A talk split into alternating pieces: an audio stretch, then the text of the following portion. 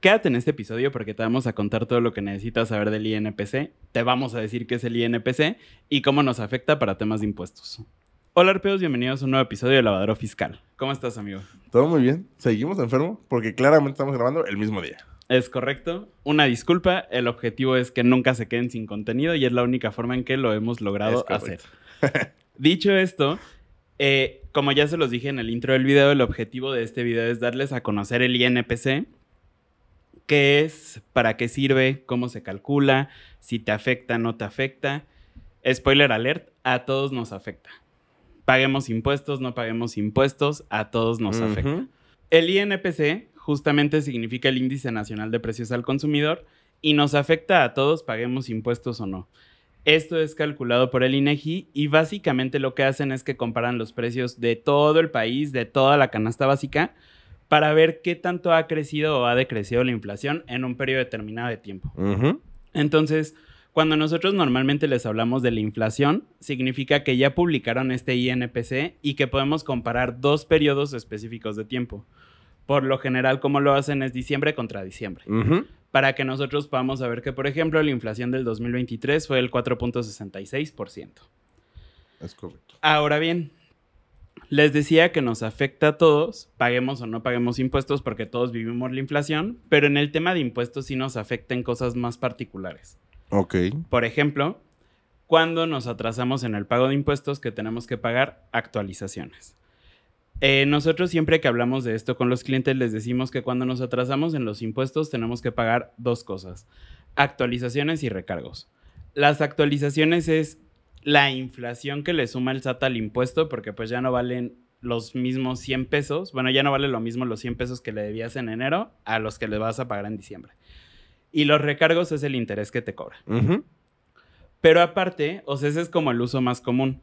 Pero nosotros hacemos varios cálculos en la declaración anual donde vemos involucrado el INPC, como el ajuste anual por inflación, la actualización de pérdidas, la deducción de inversiones, La cuca. la CUCA, La la CUFIN. CUFIN, Y creo que ya. y creo que sí. Sí, probablemente sí. Creo que sí. Entonces, todas estas cosas justo son como porque nosotros tenemos que ver el valor actual de las cosas y por eso utilizamos el INPC. Por ejemplo, en el ajuste anual por inflación vemos todo, toda la afectación que pudimos tener de que nos debieran o nosotros debi- debiéramos dinero a lo largo del año. Y lo calculamos justamente con los INPCs de diciembre a diciembre. Para ver todo esto del año, cuánto nos afectó en ese año en específico. O sea, el tema, eh, por ejemplo, por inflación es muy importante porque de ahí pueden hacer un ingreso que tú no sabías que tenías por el tema de que tú te financiaste con proveedores, con el propio estar debiendo impuestos y cosas de ese estilo, o una deducción que también puede ser grande o chica, depende del nivel de empresa, que te puedes salvar. que te puede ayudar a disminuir tu base gravable. Nosotros hemos tenido casos donde, por ejemplo, una empresa específica que yo he trabajado más, en su, en su ajustada por inflación tuvieron una deducción como de 500 mil pesos. Y otra empresa que tenemos de fabricación de calzado tiene un ajuste anual por inflación acumulable de un millón de pesos. Entonces, en automático, por eso, o sea, recordemos, esto es para personas morales, solo por este cálculo del ajuste anual por inflación, tienen que pagarle ya 300 mil pesos al SAT en la declaración anual porque, pues, ese millón paga el 30% de impuestos. Es correcto. Entonces, es importante que sí tengamos en mente todos estos cálculos. Por ejemplo, la cuca es todo lo que nosotros aportamos al inicio de la empresa, traerlo al valor presente, porque no es lo mismo los 100 pesos que dimos al inicio de la empresa cuando recién la constituimos a lo que valen ahora al pasar de los años. La CUFIN, todo lo que hemos ganado fiscalmente de la empresa desde el momento en el que la constituimos hasta ahora y ese valor actualizado con el paso de los años. Es correcto. Ahora bien, por ejemplo, en las depreciaciones, que es lo que nosotros conocemos normalmente como la pérdida del activo con el paso del tiempo, esto también existe en la parte fiscal, pero se llama deducción de inversiones. Y aquí lo que nos permiten es que nosotros ya tenemos calculada nuestra depreciación contable, que aquí, ojo, o sea, la depreciación contable podría ser distinta a la fiscal, no forzosamente tendríamos que utilizar los mismos porcentajes, pero vamos a suponer que sí se hace de esa forma. Entonces, nosotros ya tenemos calculada nuestra depreciación contable Y a esa depreciación contable todavía le podemos adicionar el efecto de la inflación para que ya sea nuestra deducción de inversiones. Sí, por ejemplo, creo que donde se puede ver un poco más es un edificio que tiene un porcentaje de depresión anual del 5%, es decir, se deprecia en 20 años. Y si ya estás en el año 19, pues el valor de la depreciación de a lo mejor los 30 mil pesos de contables ya no es lo mismo con toda la inflación que han pasado por 19 años. Entonces ahí sería como importante. El tema del mobiliario, que son 10 años, el 10%, eh, creo que son los dos más, más importantes. O sea, que tienen unos periodos de inflación o de tiempo muy largos en cuestión de depreciación. Que aquí creo que también depende mucho de la realidad económica del país en ese periodo específico de tiempo.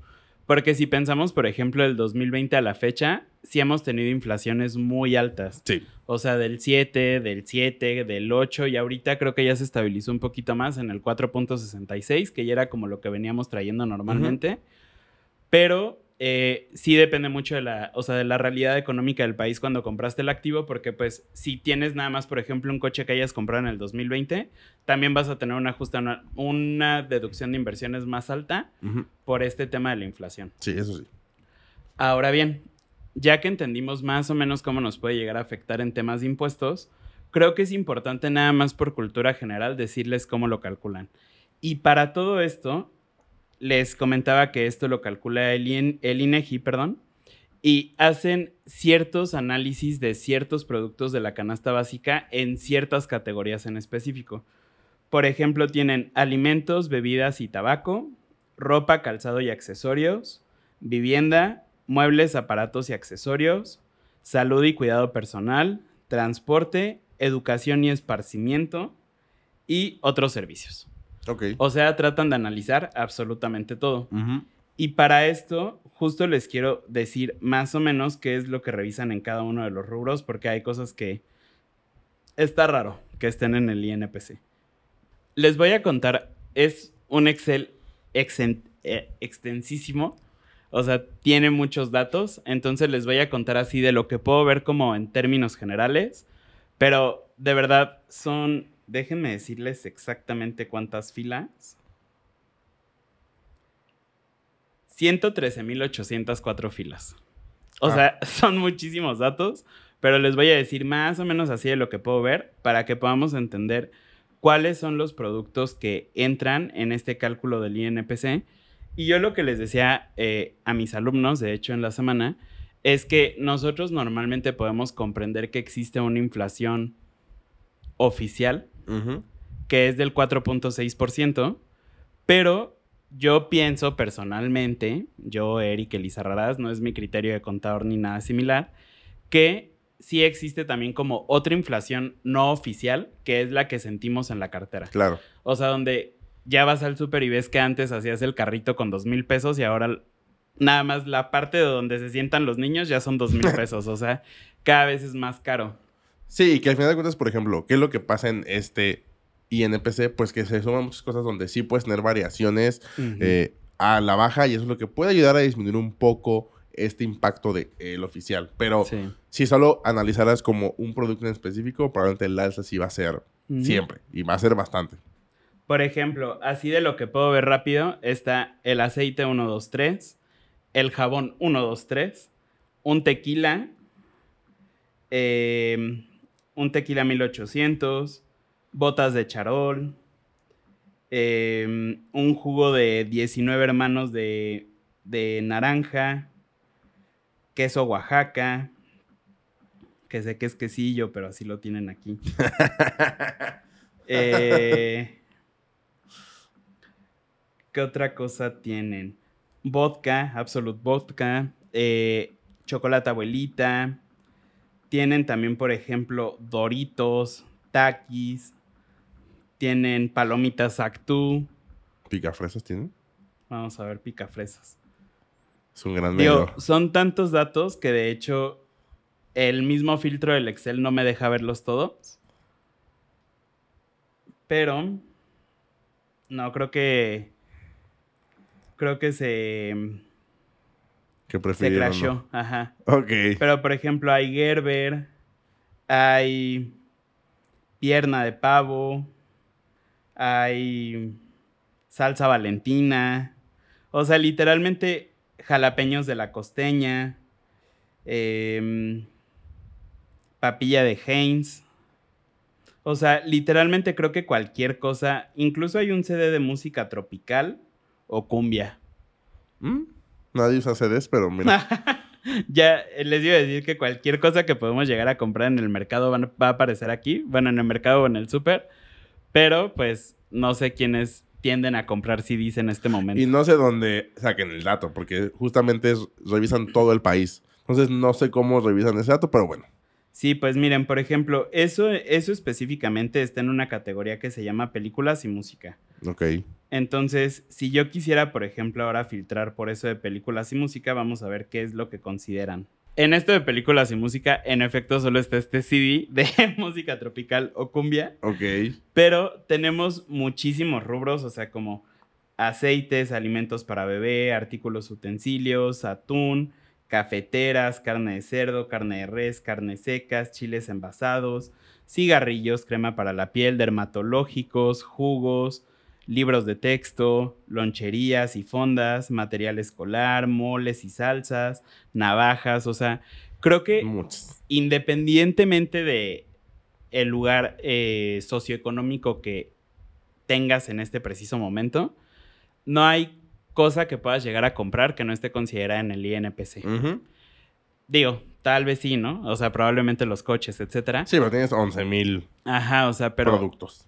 Cualquier cosa que puedas llegar a, tener en tu mesa va a estar considerada en el INPC.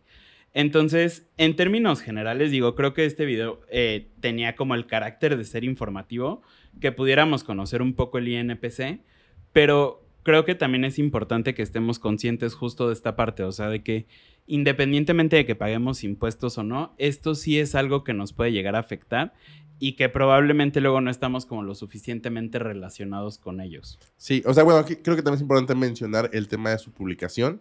Generalmente son, creo que a más tardar el 10 eh, del el día 10 del mes siguiente. Es decir, el INPC de enero se publica más tarde el 10 de febrero generalmente están ahorita como en 9 por ahí. E incluso las líneas de captura en tema de impuestos, si vienen como de hasta la fecha del... Hasta el 9. Hasta el 9, porque es la fecha en donde saben que puede o no estar publicado el INPC.